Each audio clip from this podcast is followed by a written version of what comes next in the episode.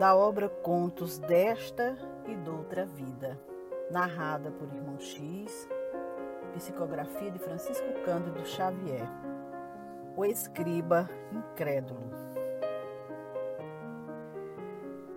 Descansava Jesus em casa de Igorim, o curtidor, no vilarejo de Dalmanuta, quando Joabe, escriba em Cesareia, partiu à procura dele em companhia de Zebedeu, pai de Tiago e João, que lhe devotava imensa estima.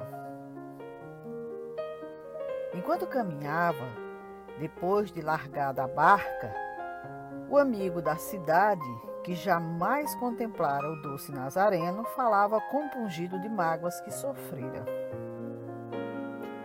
Sentia-se doente, em suprema revolta. Desejava escutar o verbo do Senhor para certificar-se quanto à própria conduta. Dizia-se crivado de justiça e calúnia. Permutavam assim impressões espontâneas e afetuosas quando o lar de Igorim lhe surgiu pela frente ao longe.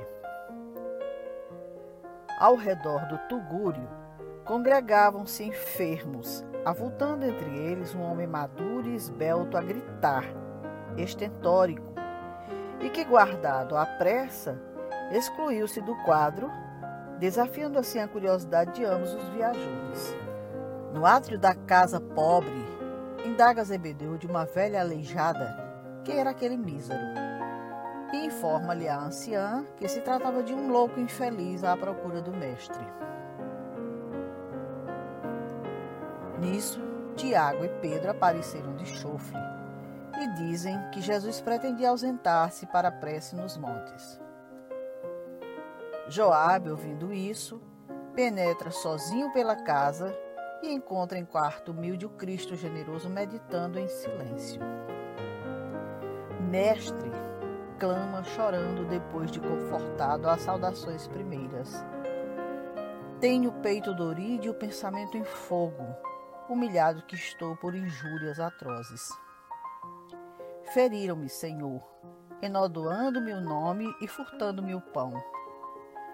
Que fazer ante o mal que me ataca insolente? De que modo portar-me perante os inimigos que me cobrem de lodo? Perdoa, filho meu, disse o amigo celeste, anotando-lhe sempre a condição de enfermos enfermos. Como assim se perseguem matando? Não procederiam desse modo se não fossem dementes. Mestre, insistiu Joabe, convém esclarecer que os meus adversários são ladrões perigosos. São, pois, mais infelizes. Infelizes por quê, se têm casas faustosas e terras florescentes? Todavia, Amanhã descerão ao sepulcro, abandonando o furto às mãos que desconhecem. Entretanto, Senhor, sem qualquer razão justa, eles querem prender-me. Não importa, meu filho, pois todo delinquente está preso em si mesmo às algemas da treva. Mestre, mestre, ainda assim espreitam-me igualmente em tocaia sinistra, prelibando-me a morte, todos eles armados de punhais assassinos. Perdoa e ora por eles, disse o Cristo sereno, porque é da lei que a justiça se faça. Todo aquele que fere será também ferido. O escriba em desespero ajuntou lacrimoso. Senhor, estou sozinho, despojado de tudo. Iludiram-me a esposa e roubaram meus filhos. Acusado sem culpa, o cárcere me espera. Venerei sempre as leis, guardando-lhe os princípios, e toda minha dor nasce da sombra hostil da infâmia que me cerca.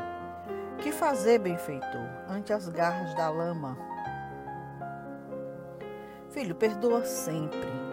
Ouvida todo o mal e faze todo o bem, porque somente o bem é luz que não se apaga. Incapaz de conter o assombro que o traía, Joabe esgueirou-se de soslaio, perguntando lá fora aos amigos surpresos. Dizei-me, por favor, onde acharei o mestre Jesus, que era Jesus para ouvir-lhe a palavra. O escriba renitente conservava a impressão de ter ouvido o louco que avistara ao chegar àquela casa, e não o próprio Cristo.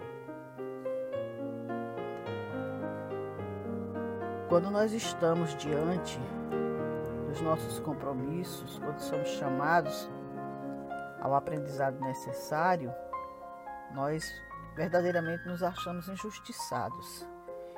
E Jesus, conhecendo o fundo daquela alma, sabendo exatamente dos compromissos que cada um de nós traz, tentava esclarecer aquele pobre homem.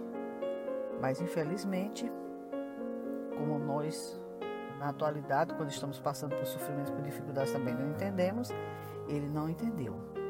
Jesus disse serenamente para ele: Perdoe e ora por eles, porque é da lei que a justiça se faça. Todo aquele que fere será também ferido.